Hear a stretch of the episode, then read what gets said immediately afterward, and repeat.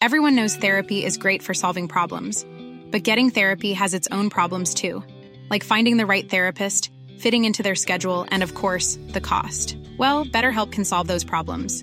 It's totally online and built around your schedule. It's surprisingly affordable too. Connect with a credentialed therapist by phone, video, or online chat, all from the comfort of your home. Visit betterhelp.com to learn more and save 10% on your first month. That's BetterHelp H E L P. Burrow is a furniture company known for timeless design and thoughtful construction and free shipping, and that extends to their outdoor collection. Their outdoor furniture is built to withstand the elements, featuring rust-proof stainless steel hardware, weather-ready teak, and quick-dry foam cushions. For Memorial Day, get 15% off your Burrow purchase at burrow.com slash ACAST and up to 25% off outdoor. That's up to 25% off outdoor furniture at burrow.com El rock siempre da de qué hablar en Flash Black. Solo hay distintas formas de hacerlo. Conducido por Sergio Albite y Jorge Medina. Un podcast 100% satanizado. Rock por siempre en Flash Black. Jueves 15 de octubre y eso significa el quinto episodio de Flash Black. Y bueno, pues me encuentro muy contento porque hoy vamos a honrar a uno de los grandes y por supuesto estoy acompañado también de un grande como siempre, mi querido Sergio Albite, el que lo saluda, Jorge Medina Newman. Y bueno, hoy vamos a hablar especialmente de un hombre al que tú admiras, mi querido Serge, pero aparte una banda que tú has seguido por muchísimos años. Y estamos hablando en particular de Eddie Van Halen, que recién falleció el 6 de octubre a los 65 años, pero también, por supuesto, Van Halen será el pretexto. Amigo, hermano, colega, compañero George Medina, gracias por esta gran introducción y además por darle también una gran bienvenida a lo que es Eddie Van Halen, quien tristemente sí nos dejó a sus 65 años de edad por, por esta horrible enfermedad que es el cáncer.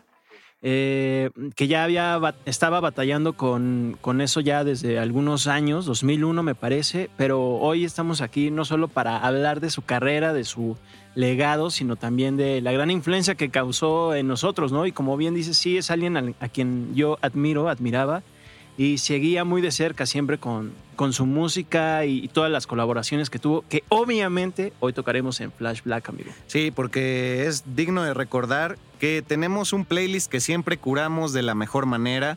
Obviamente hoy tiene unos toques especiales mágicos por parte de mi colega, porque pues ya lo dijimos, es fanático de cepa. Pero entonces ustedes en la descripción busquen ahí el link al playlist, no busquen más y ya también en, el, en la bio de nuestro Instagram, que es arroba flashblackpod, eh, pueden encontrar todas las plataformas en donde aparece este bello podcast creado el 20 de agosto del 2020. Así es que, pues, entrémosle macizo, mi querido Serge. Eh, así es, eh, los hermanos Van Halen nacieron en Ámsterdam. Eddie Van Halen nació en 1955, el 26 de enero, y fue llamado Edward Lud- Ludovic Van Halen. y de hecho, Ludovic, sus papás eran, bueno, su papá era holandés y su mamá era de Indonesia. ¿Cierto? Su papá también era un músico bastante eh, interesante porque eh, tocaba el piano, era un músico de jazz y también tocaba otros distintos instrumentos. Sí, tocaba el clarinete y el saxofón también y venía de una escuela clásica de música. Y bueno, el, el papá se llamaba Jan Van Halen. Y justamente le pusieron así Ludwig en, en honor o en referencia a Ludwig van Beethoven, Exacto. que también era una gran influencia para su papá y que después, indirectamente, pues también lo fue para Eduardo, ¿no? Sí, pues Eduardo, eh, nuestro querido Eddie, también a su propio hijo, eh, basándose en Amadeus Mozart, nombra a su vástago como Wolfgang. Y sí, así es, Lodewig, eh, pronunciado en el Dutch, que es distinto al Dutch alemán, hay que decirlo. Siempre ha habido mucho pique entre los alemanes y los holandeses. No vamos a entrar en esa polémica. Pero sí, la pronunciación tal cual como tú lo decías es Lodewig. Y desde ahí, pues yo creo una marca de nacimiento en donde tenían que estar destinados hacia la música. Sí, eh, si no me equivoco, eh, Edward Van Halen empezó con, con, la batería y con el piano. Y su hermano Alex Van Halen, que también soy fan eh, este, extrema, extremadamente de él, eh, empezó con la guitarra, pero pues lo que son las cosas, como que dijeron, no, pues creo que tú te rifas más acá, ¿no? Ah, puede, puede que sí, ¿verdad? Entonces intercambiaron instrumentos y ya eh, así formaron su propia banda. Digo, claro, pasó mucho tiempo, pero fue como Edward Van Halen se, se explayó todavía más en, en la guitarra eh, él cuenta que realmente nunca leía a detalle las notas, que no, no aprendió tal cual así, no sabía leer. Leer música, sí. Exacto, y porque dice que él no iba a poder hacer o no hacía lo que pues hizo, lo que influyó a muchos guitarristas, si se hubiera tenido a un libro como, como los que eran los comunes de música, ¿no? Sí, permítame ahí ahondar en esta temática. Se me invitado. Porque es muy, muy interesante. Bueno, obviamente, ya lo decías tú, su mamá originaria de Indonesia, allí conoce a su papá. Indonesia, pues una colonia holandesa por muchísimos años. Esa parte de la historia nada más me la sé por ahí, ya también ustedes investiguen por su lado. que de hecho no se llamaba Indonesia aún, eran como ciertas colonias holandesas. Ah. Pero ya después se llamó Indonesia. Ah, pues indagaremos en eso. Indagaremos en otro episodio. Fuera del aire. Exacto. y, este, y bueno, después se van a Ámsterdam a vivir. Como bien mencionabas, el papá se, se dedicaba a la música, no le daba suficiente billullo. Como siempre, pues la pobreza, eh, como hemos visto en anteriores emisiones, cala en las familias. Y bueno, curiosamente acaba siendo como un potenciador para que la gente encuentre su camino vía las artes, ¿no? Entonces creo que eso es algo motivante para el ser humano. Pero a lo que voy es que tan no tenían dinero que su papá en algún momento acabó siendo de la Fuerza Aérea holandesa. Eh, también tocaba en bodas para sacar billullo. Eh, luego deciden irse a vivir a Estados Unidos y tomaron un barco por nueve días. De hecho, en ese barco tan no billullo tenían que eh, pues empezaron a tocar ahí y en los intermedios eh, cuenta Eddie Van Halen en una entrevista, eh, era cuando su hermano Alex y él también tocaban. Ahí él tocaba el bajo, fíjate, y su hermano tocaba ya la batería. Llegando a Estados Unidos, es que eh, con mucha influencia de Dave Clark Five y de los Beatles, pues a Eddie Van Halen le llama la atención tocar la bataca y entonces se compra una eh, especialmente por esta canción de Glad All Over de Dave Clark Five, que bueno, en español la conocemos como Amarrado hay amor, que en inglés pues, sí es como Glad All Over. Y, aquí lo tocaban los Belmonts. Y es una versión muy famosa, ya saben, de esa que le cambian toda la lírica, pero pues, el ritmo y la melodía es la misma. Y de ahí la batería pues es bastante especial y de ahí se inspira, pero pues un día así ya este, que andaba de rol en la calle, Eddie regresa y pues, su hermano acá dándole a la batería y dice, pues, ¿qué, pasó? Vamos, ay. Y entonces, este, pues le dijo, ya vamos a intercambiar y tal cual como decías, eh, es cuando Eddie toma la guitarra, pero también hay un antecedente muy importante y es que desde Holanda los dos tocaban el piano y desde ahí Eddie aprendió a tocar el piano sin leer la música. De hecho, menciona muy curiosamente que su maestro tardó casi cinco años en darse cuenta que él no sabía leer música, porque como los exámenes eran sin leer el libro, ya sabes, así de, sin libro de texto, jóvenes, no hay ayuda, no hay calculadora. Bueno, pues igual en la música. Y entonces, este, pues desde ahí era muy visual y después traslada pues esa facilidad musical eh, a la guitarra y a la observación de otros músicos, ¿no? Oye, sí, eh, yo vi varias entrevistas en donde justamente Eddie Van Halen decía que tocaba el piano y solo veía eh, el instrumento, no, no, no volteaba a ver ninguna de las notas que le ponían. Ahora me hace más lógica todo lo que mencionas para chamaquearse a los maestros. Eh, y de hecho, así eh, eh, aprendiendo del piano y todo eso fue como también avanzó en su carrera, no solo aplicando ese conocimiento a, la guitarra, sino también a los sintetizadores, que vamos a hablar más adelante, ya en temas clásicos, que obviamente hoy algunos se han de burlar del tin, tin, tin, tin, tin, tin. Estamos hablando de Salta, o sea, Jump, que es un clásico.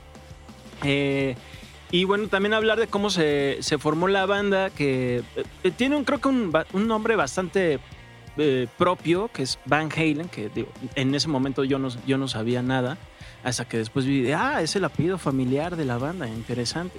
Y creo que quedó muy, muy ad hoc a, a lo que es el grupo, ¿no? A, a pesar de que Gene Simmons, de Kiss, Metió la este, mano. Exacto, cuando los descubrió en un bar de Los Ángeles, les, les los influyó para que le cambiaran el nombre a la banda. Quería que Ah. se llamara Daddy Long Legs. Sí, sea, uno bastante deplorable. Papito la- este, patas largas o algo así. Sí, no uno manches. bastante deplorable, pero justo, eh, pues los hermanos eh, Van Halen eh, estuvieron viviendo en California, donde pues prácticamente se mantuvieron durante toda su vida. En ahí- Pasadena. En Pasadena, exactamente. Ahí formaron la banda, ahí conocieron a todos, a Michael Anthony, quien luego, quien fue el- es el segundo bajista de, de Van Halen, pero es el más representativo en la carrera de la banda. Ya vas a empezar con la polémica. Venga. Y después también a David Lee Roth, que como hace rato comentábamos fuera del aire, eh, lo jalaron no solo porque pues cantaba bien, pero no era la prioridad de ellos jalarlo por eso, sino porque él ya tenía equipo y espacio para poder ensayar, ¿no? Tenía todos los amplis, el PA. Dijeron, no, pues este güey ya tiene todo, vamos a jalarlo. Otro rasgo que hemos visto ya con, con los pocos programas que hemos hecho, ¿no? Como pasó en Black Sabbath también. Black Sabbath no puede dejar de ser mencionado. No faltan los escuchas que me dicen, es que diario Black Sabbath. Por favor, pues abran, abran ese libro histórico de la Exacto. música. y ahí Pero está. menciona por qué también eh, tiene relación Black Sabbath con Van Halen. Ah, pues porque era Ozzy el que tenía ya un PA, ¿no? También. Exactamente. Y también porque cuando Van Halen había sacado su primer disco, ellos empezaron a salir de gira internacionalmente con Black Sabbath, abriéndole los conciertos. Los hermanos Alex Van Halen se burlaba de... Bueno, le daba pena porque ellos tocaban su canción medio fresita, Dance the Night Away, que es así toda melódica. Dance the Night Away. Mientras que ya después salía eh, Black Sabbath y tocaban Iron Man, Warpix, Black Sabbath y todas esas así tenebrosas. Pero bueno, también una buena relación ahí entre estas dos bandas que hoy siguen siendo influencia a gran escala. Ahí sí te diste el autopase, porque esa no me la sabía yo. No me utilices, me hiciste tú un Search. Pero bueno, es legal porque aquí somos un equipo. Y, y bueno, pues hay que decirlo. eh, también eh, fue una intuición de, de la madre de estos chicos. eh, que, ah, creo que se llamaba Eugenia, la mamá. Ah, sí. Este, bueno, Eugenia. ah, Eugene. Y, y bueno, pues ella decía, mis hijos están este, destinados a ser grandes performers. También Eddie Van Halen menciona que pues el haber trabajado en el barco y en las bodas con su papá eh, les dio esta experiencia en el escenario, sabían cómo prender a la gente, que no es algo tan fácil. Yo he visto muchos músicos por ahí que pues muy virtuosos, pero ya la conexión con el público es una materia totalmente aparte. Y pues también este, ese callo hizo que... Ah, porque aparte, permíteme volver a, a mi, a mi rollo. No sé si me estoy extendiendo, Pero, pero... por favor, sé mi invitado, amigo. Pero él, cuando tocaba el piano eh, en Holanda, ganó un montón de concursos eh, que además eran concursos en donde concursaban, valga la rebusnancia, eh, más de 5 mil niños. No, no era cualquier cosa. Y entonces pasó filtros de miles, de miles, de miles. De 2000 a los últimos cinco y ganaba el primero o segundo lugar, no una vez, sino dos o tres veces, él comenta. Y también su hermano Alex llegaba a ser de, de los, eh, de los finalistas. Entonces, pues, hay, a veces el rock está en el ADN como en Flash Black, chingado. Ah, venga, venga de ahí. Te salió bien ahí. Y eso que no lo preparaste. Estás, estás ahí, amigo. Oye, pero su papá también, o sea, siempre se sacrificó por ellos. Llegó a, a Estados Unidos a ser un janitor, que pues es una persona que se encarga del mantenimiento en general, ¿no? Eh, y, y su madre pues eh, era, era sirvienta en algunos hogares. Entonces sí fue una infancia muy sacrificada, otro rasgo que ya hemos mencionado. Sí, claro, sí. Y vivían todos juntos en un cuarto y en una casa con otras familias. Sí, fue, pues fue un inicio difícil para la familia Van Halen en Estados Unidos. También Eddie Van Halen cuenta que cuando él, él va a la escuela, eh, pues el idioma era un problema para él, porque no, no sabía inglés, tenía que luchar contra eso, eh, que él era parte de la minoría, porque pues venía del extranjero. y que pues también era buleado, como muchos otros músicos de los que hemos hablado. él era buleado por este, pues, los blancos y que, bueno, él como siendo parte de la minoría, eh, sus primeros amigos fueron este, personas de color, ¿no? de, de, las que él habla así como bastante efusivamente, y, pero que eso le sirvió para pues, seguir creciendo, este, seguir conociendo lo que era Estados Unidos. Y también, fíjate, me da mucho gusto que también sea un guitarrista holandés. Y así los gringos no se puedan llevar el crédito de que, ay, Van Halen es gringo. Y, sí, y que su escuela musical viene de allá de, y de la música más clásica también. Claro, y del jazz y toda esa onda. De la Big Band, su papá también tocaba mucho Big Band. Ah, claro. Y sí, como que muchos músicos, por ejemplo, Peter Chris de Kiss venía mucho de, esa escuela, ¿no? Y muchos vienen de, también del jazz. Aprendieron de esa onda que, bueno, ya, ya hemos hablado que luego llegó el blues y toda esa onda, el rock. Todo nos lleva siempre al jazz, amigo. Sí, indudablemente. Y también pues al ADN africano, ¿no? Que es infaltable y por supuesto está en Flashback. Ay, sí. ya puro, puro autoanuncio. Este, ¿A dónde iba? A dónde, ¿A dónde íbamos con esto? Bueno, mencionamos mucho a su padre, porque él también en entrevistas dijo que su influencia musical número uno, más allá de grandes guitarristas como Eric Clapton o Jimmy Page, pues era su, papá. Y pues vamos a, los inicios, año 1978, cómo es que llegan, porque también después de llamarse, bueno, o que intentó Gene Simmons nombrarlo Daddy, Daddy Long Legs, eh, pues se llamaron previo también Broken Combs y luego Mammoth y ya llegan al Van Halen finalmente. Sí, justo ellos cuando eran una banda que inician todos, ya sabes, ensayando en el garage y esas cosas, eh, cuando ya saltan a los clubes de Los Ángeles, sobre todo, es donde Gene Simmons alrededor de 1976 los descubre. Ve ahí como, como siempre, él ve dinero en, en todas partes. Dijo, a ver, ¿qué onda aquí? se los jaló, este, les produjo sus primeros demos, el, que de hecho hay unos demos muy buenos que se llaman, bueno, que son los que le produjo Gene Simmons, que se llaman Zero, con Z, que ahora se pueden encontrar fácilmente en, en YouTube y que están increíbles. Eh, son los que él le produjo y lo hizo para tratar de conseguirles un, un, contrato con alguna disquera, pues no lo logró. Sí, no, no, no, no les latió a las disqueras, ¿no? La propuesta. Sí, bastante lamentable. Eh, pero, y bueno, ahí es cuando ya dices que les quiso cambiar el nombre, afortunadamente no quisieron, eh, pero bueno, eh, siguieron teniendo el contacto. Y ya después Gene Simmons los usó a los hermanos Van Halen para grabar unos demos para Kiss, que fue para canciones del disco Love Gone, entre ellas la rola Christine 16, que Eddie Van Halen tocó un solo tan bueno en esa rola que Gene Simmons dijo, no, esto se tiene que quedar para para el disco de Kiss. Entonces hizo que Ace Frehley se aprendiera nota por nota de ese solo para que lo pudiera grabar. Ah, hijo, aplicó el piratazo. Exacto. Sí, pues es que hay bastantes historias macabras de Gene Simmons y Kiss, pero una de ellas es esa. Ya pronto tenemos que hacer ese programa, ¿eh? Exacto. también. Y eso que Ace Frehley, pues es bastante virtuoso, ¿no? Sí, es muy, muy bueno.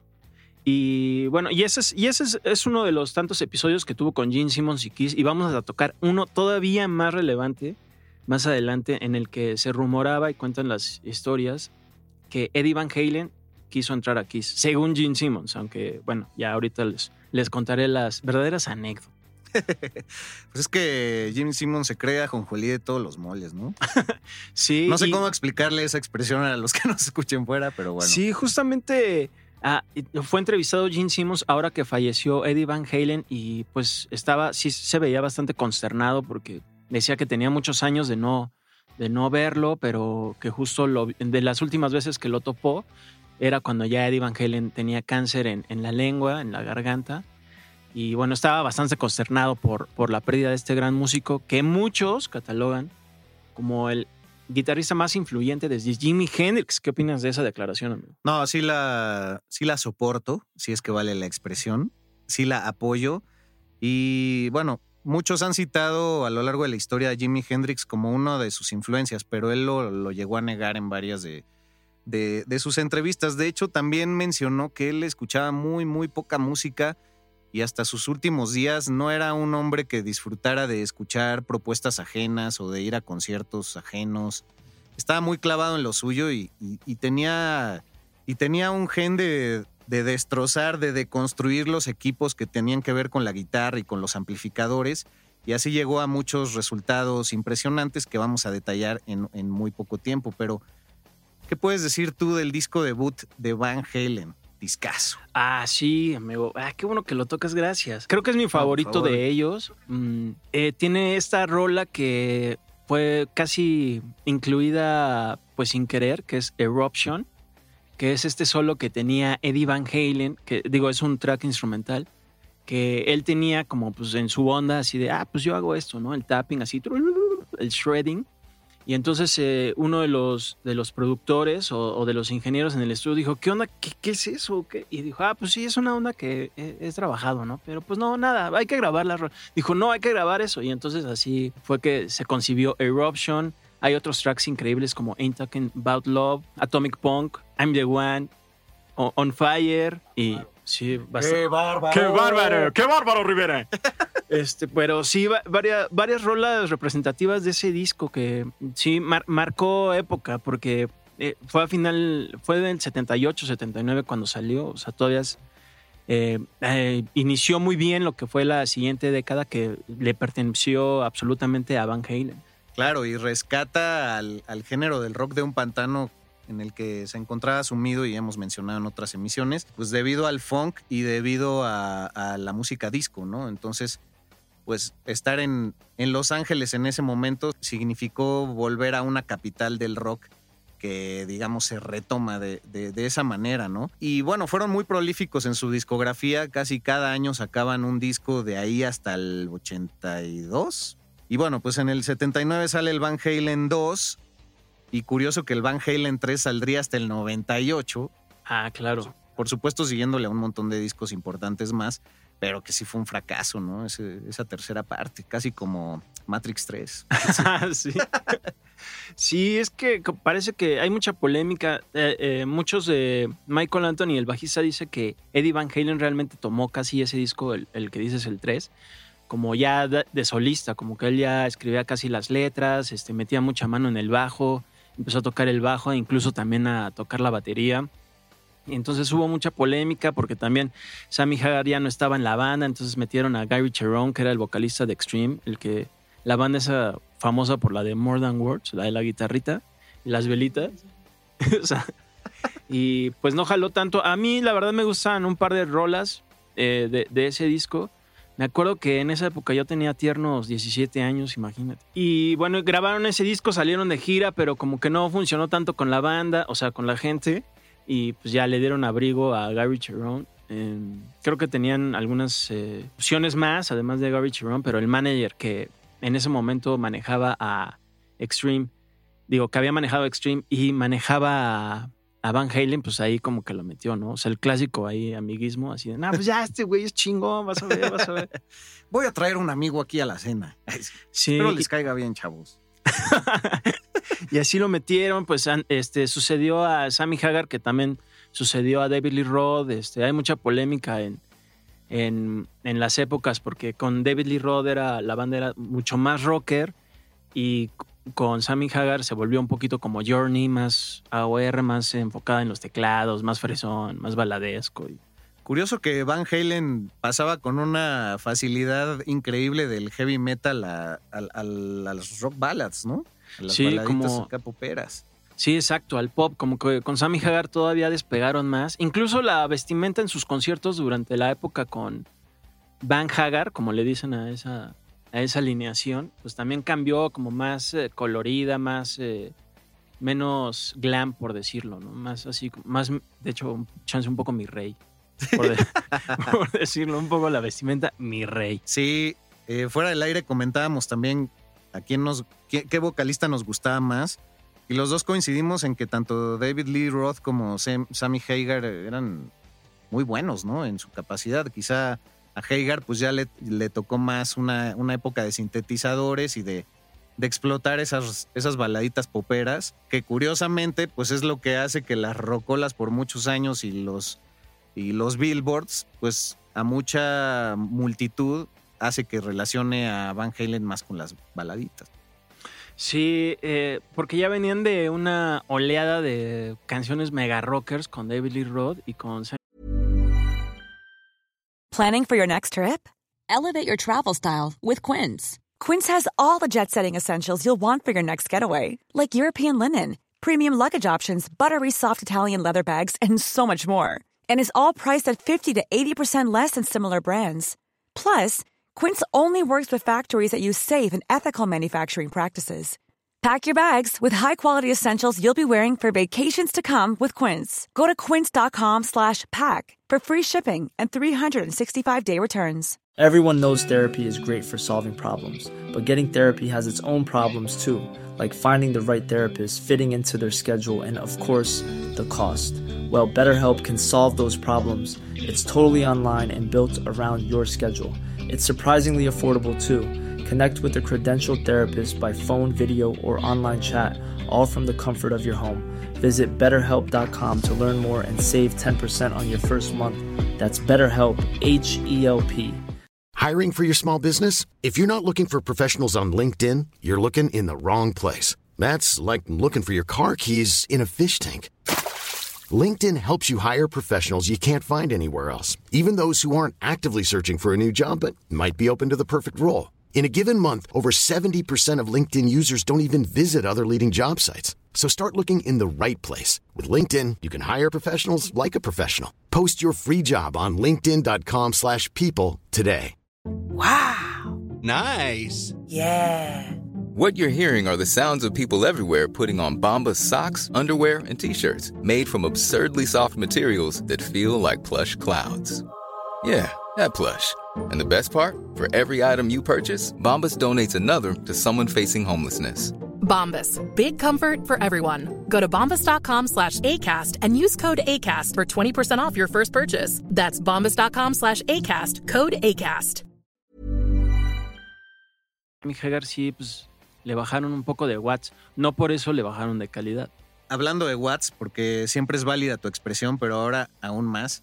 Creo que debemos clavarnos en, en la técnica de, guitarra de, de, Eddie Van Halen. Y justamente, pues tenía que ver con este tapping que, que se lo vio al parecer por primera vez a Jimmy Page, que decía, ¿cómo es que Jimmy Page con la mano izquierda en el brazo de la guitarra puede estar haciendo un pseudo riff y a la vez saludando al público con la derecha?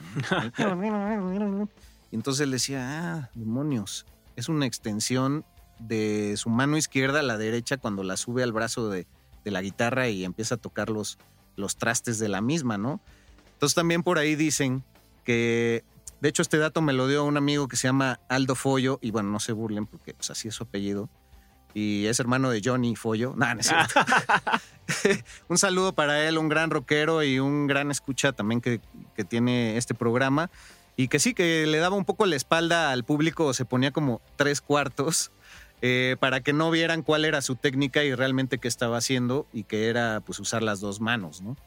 También hablando, y por eso decía lo de los watts, él le metía mano a sus amplificadores y le metía mano a las pastillas de la guitarra. De hecho, tan le metía mano que tiene tres patentes o tenía tres patentes en su haber. Él sí cambió la historia de la música y la forma en que se construían las guitarras, eh, pues de ahí en adelante. Entonces, aunque yo no soy guitarrista, pues me clavé mucho en tratar de entender qué era lo que hacía. Y, esta cuestión de las pastillas tenía que ver con que las cuerdas, cuando las maniobrabas y las jalabas, se salían de tono a veces, ¿no? O desafinaban. Y él logró que con estas pastillas no hubiera una cierta vibración que hacía este, esta desafinada posible. Y pues también las Fender y las Le Paul de Gibson, pues las agarraba por cachos en las tiendas, iba por ellas, obviamente pues ya no servían para la gente de la tienda. Las armaba así, así hacía sus, sus Frankensteins literal, que años después Fender saca una guitarra bajo el nombre de Frankenstrat en honor a la Stratocaster de Fender y, es como Eddie Van Halen también entra en, en ese rollo, ¿no? Órale, qué buen, qué buen dato ahí diste, amigo. Sí, por eso yo creo que es uno de los guitarristas mm, eh, más influyentes, no solo por su estilo, sino también por esta iniciativa que tuvo de él crear su propio equipo. También eh, sacó varios amplificadores, eh, pues no construidos literalmente por él, pero que ya después salieron en, serie para, a la venta para el público, con todas sus especificaciones y... Perdón la interrupción, amigo, es que... Continúa pues es que ya ves que uno está frito y ya más ruqueando que roqueando. Este, lo de los watts también, en razón de lo que decías, también lo modificó porque de repente pidió eh, ciertos amplificadores que venían de Inglaterra y el voltaje allá es del doble que el de acá, ¿no? Allá son 240 voltios y acá son 220. Y entonces, pues se dio cuenta de que bajito podía tocar cosas maravillosas en ese ampli pero ahí en, cuestiones de electrónica e ingeniería le venía todo por instinto, ¿eh? él no tenía nada, nada de, estudios en eso, pues también logró hacer una especie de dimmer, como existe con la luz para atenuarlas. Ah, claro, sí. Pero también lo hizo con los watts de los amplis, entonces tal cual, él sí que le sabía dar watts y había ciertas rolas en que le subía y otras en que le bajaba un poquito. ¡Ah, caray! ¡Ah, caray, eh! Oye, eso, qué buenos datos, amigo. Y todas esas... Eh, funciones que hizo a la guitarra, los amplis y todo eso, eh, bueno, la pueden escuchar no solo en, las rolas de su banda, sino también en colaboraciones que hizo y que están en nuestra playlist especialmente curada por sus servidores que encuentran en Spotify. Y justo en esa playlist van a encontrar una colaboración de las tantas que hizo que también ahorita mencionaremos, pero una que es histórica que hizo con Michael Jackson en la canción de Beat It, que el solo es legendario y justo cuando lo grabó eh, nadie sabía que era, bueno, porque no estaba totalmente acreditado Eddie Van Halen en el disco. Y ya después, cuando la gente lo escuchaba, este, hubo unos chavos que estaban en una tienda de discos que coincidentemente también estaba Eddie Van Halen. Dijo, este, mira este imitador que está tratando de tocar como Eddie Van Halen. Eddie Van Halen les dijo, ¿qué? Soy yo. Y entonces ya de ahí se destapó toda esta onda cuando grabó Eddie Van Halen con Michael Jackson, le, pues le movió toda la rola, ¿no? O sea, le cambió partes, la mejoró y todavía le dijo a Michael Jackson, oye, perdón, este, no nada más vine a grabar el solo, pues cambié un poco la rola, espero que no, que no te moleste, ¿no? Entonces ya Michael Jackson en su vocecita, en su vocecita le dijo, ay, no, este, gracias porque no solo viniste a tocar el solo, no solo viniste a tocar el solo, sino también por esa pasión que tienes para mejorar la canción. Entonces, imagínate la rola que salió de un riff que además era de Steve Lukather, el, guitarrista de Toto, y el solo de, de Eddie Van Halen en Beat It, que es increíble esa rola. Y que por supuesto en nuestras historias y, redes sociales podrán ver más de ese solo en vivo.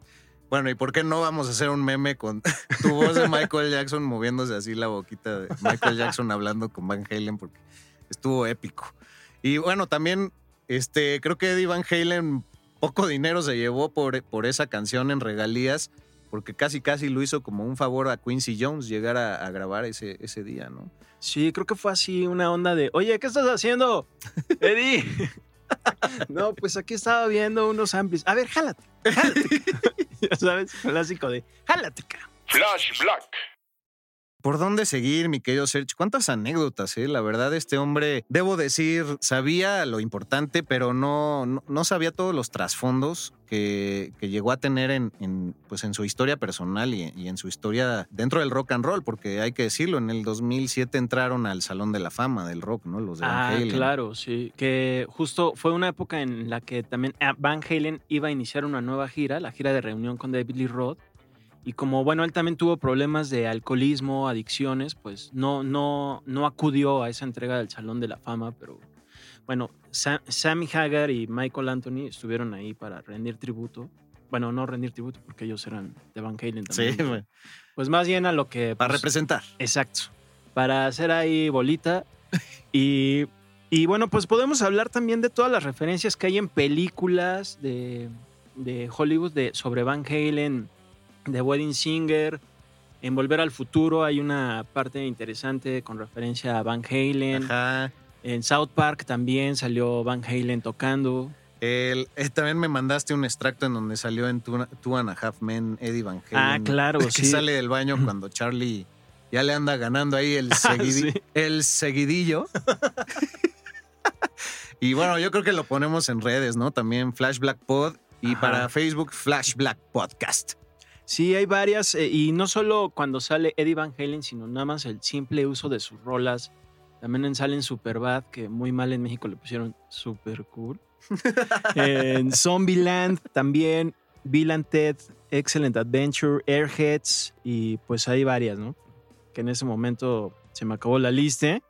Pero sí hay varias referencias a Eddie Van Halen, también varias anécdotas de, de este músico con, con otros músicos. eh, que cuando se jaló eh, Van Halen a Alice in Chains, cuando iniciaba Alice in Chains. Ah, sí. Exacto, se los jalaron a una gira ahí por el 91. Entonces ahí a que abrieran esta, toda esta onda. Jerry Cantrell, el guitarrista de Alice in Chains, humildemente se acercó a Eddie y le dijo, oye, ¿crees que me puedas conseguir un, un descuento para Un comprar una...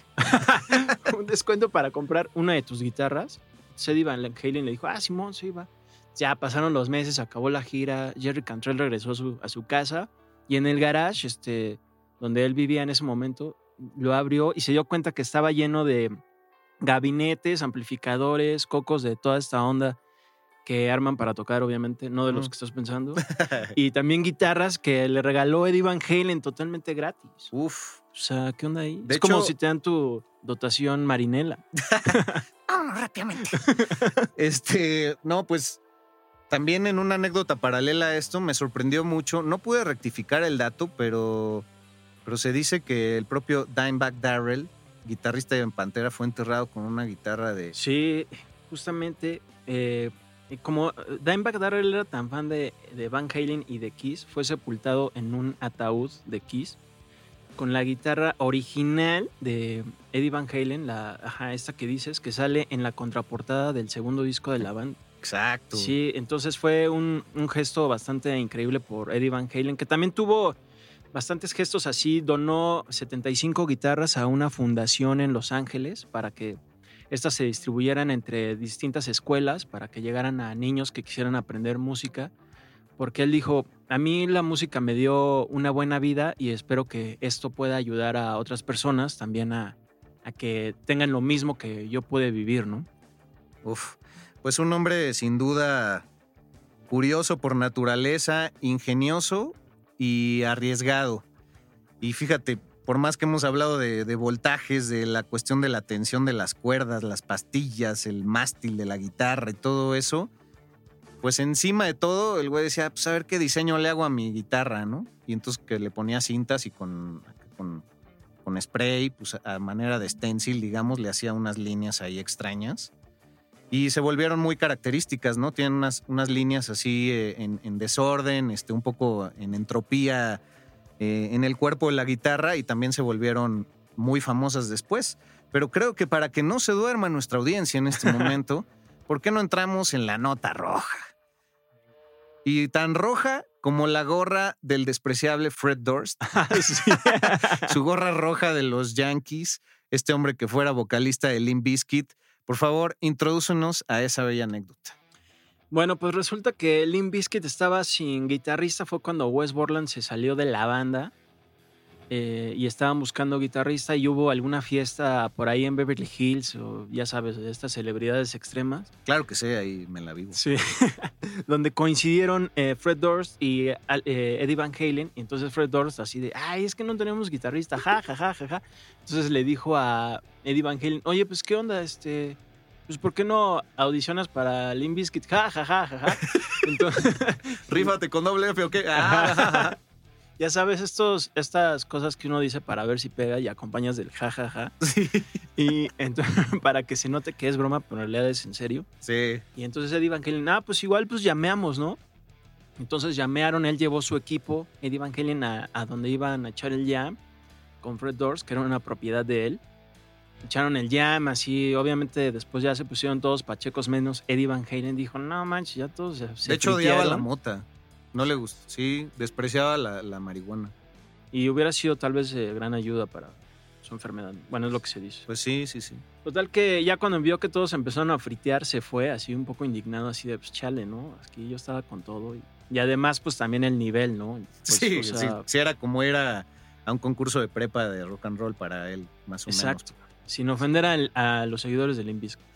o a Limp Bizkit. No, pues yo ya los mega ofendí. Y ya cuenta que al día siguiente, eh, ah, no, que ah, Eddie Van Halen estuvo buscando a Fred Durst para que le regresara a su equipo y este no contestaba y no contestaba, no contestaba. Y tuvo que ir a buscarlo personalmente, casi en, en un auto, pues casi era un tanque, y amenazarlo casi con un arma para decirle, oye, no contestas, ¿qué onda? Ya dame mis cosas. Dicen que sí sacó la pistola.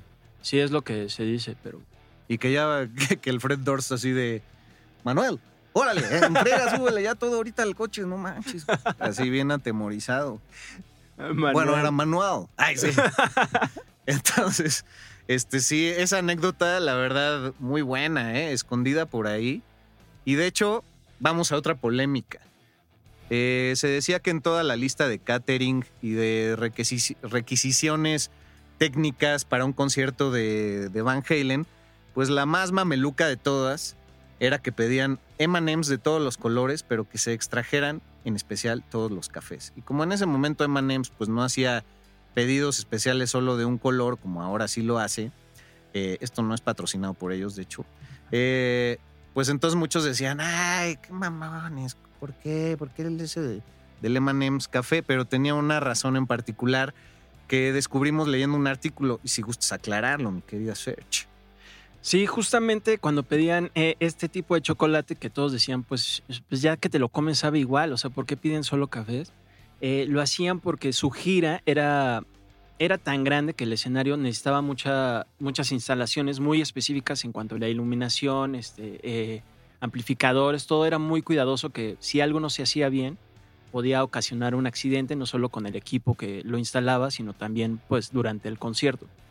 Entonces, si en el catering veían que estaban todos estos M&M's cafés, se comprobaban que el promotor u organizador era muy minucioso y también muy cuidadoso porque contrataba a alguien que hiciera todo, solo que separara todo este tipo de chocolates, entonces sabían que la instalación del escenario pues iba a ser igual, iba a tener esas especificaciones que ellos habían.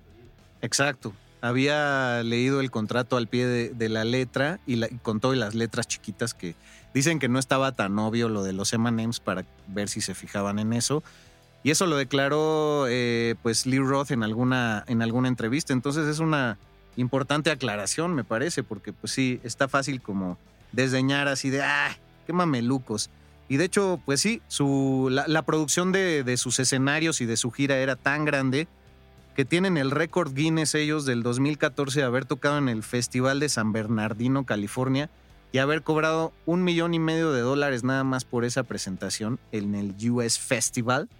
Pero luego Eddie Van Halen dijo, ay, no, no, sí, fue lo más caro, pero todo va destinado a la producción de nuestra presentación. Ay, sí, cómo no. Sí, que creo que fue en un show de hora y media, ¿no?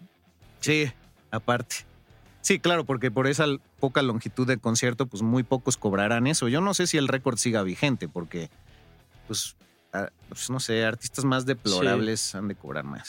Así como, como quien, Billie Eilish, precisamente que. Como Lady Gaga o alguien sí, que Billie Eilish, que precisamente hace poco dijo que no sabía quién era Van Halen. Ah, sí, cierto. Pues, ¿Qué onda ahí? Cuéntate la anécdota de, del concierto de Tool.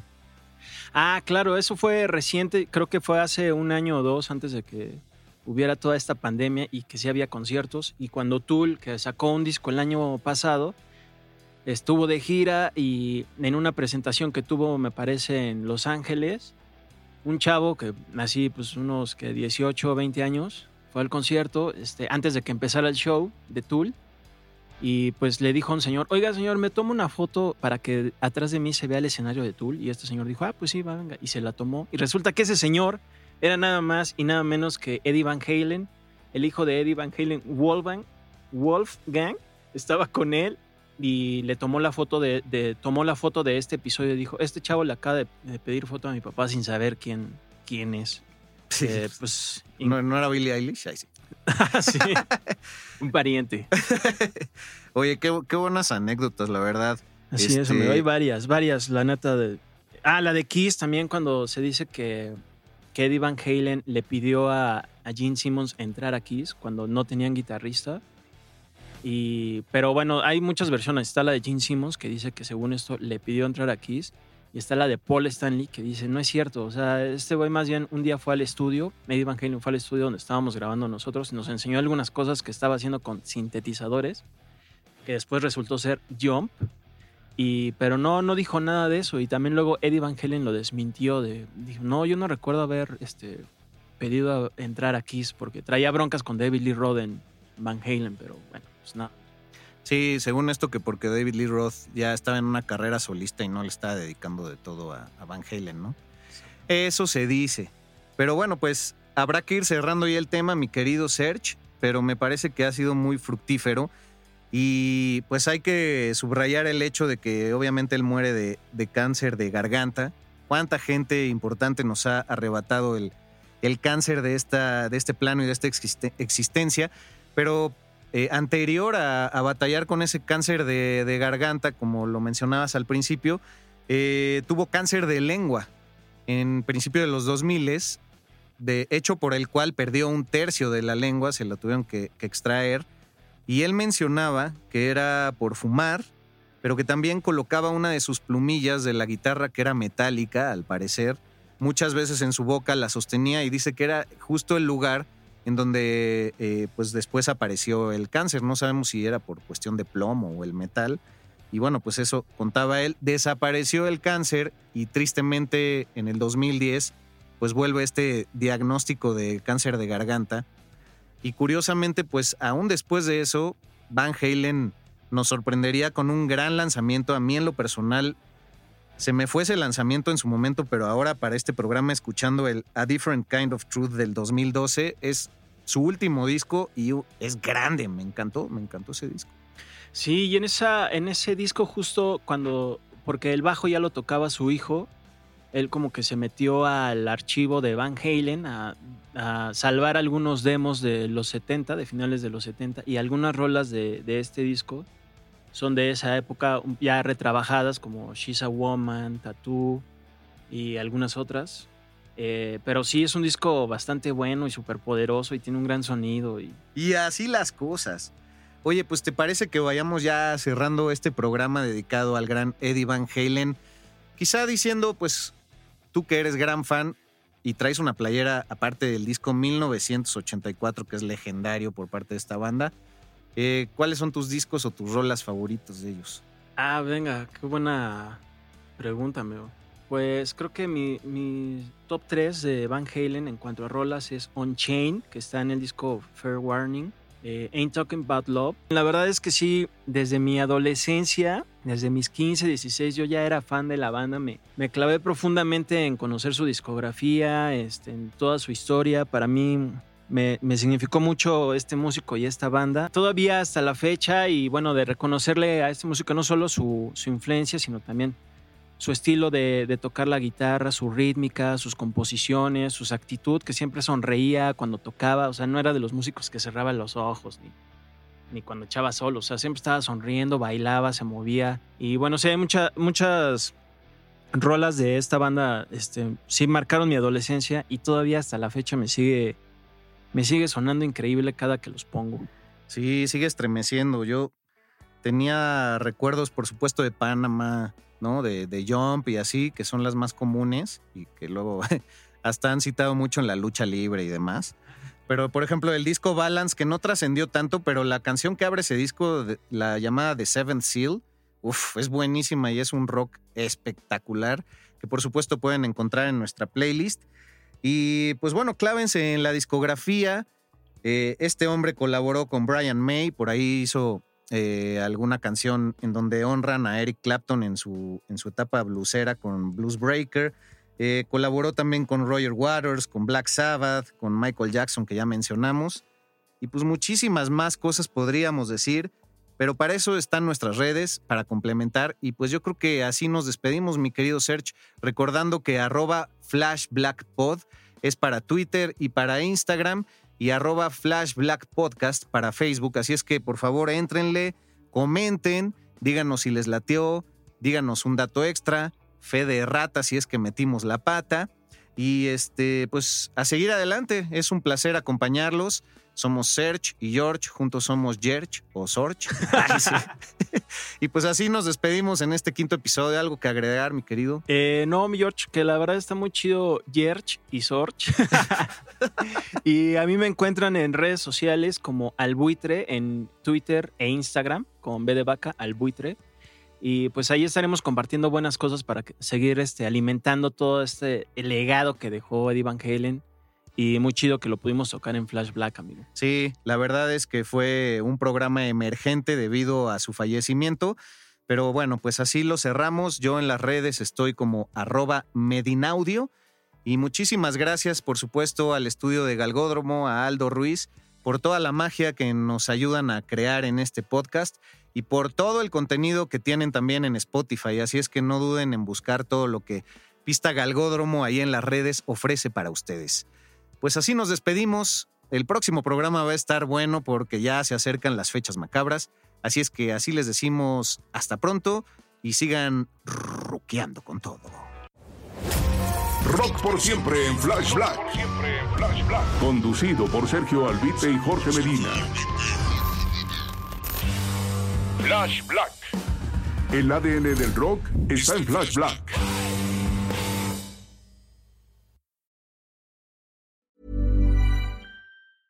Even when we're on a budget, we still deserve nice things. Quince is a place to scoop up stunning high-end goods for 50 to 80% less than similar brands.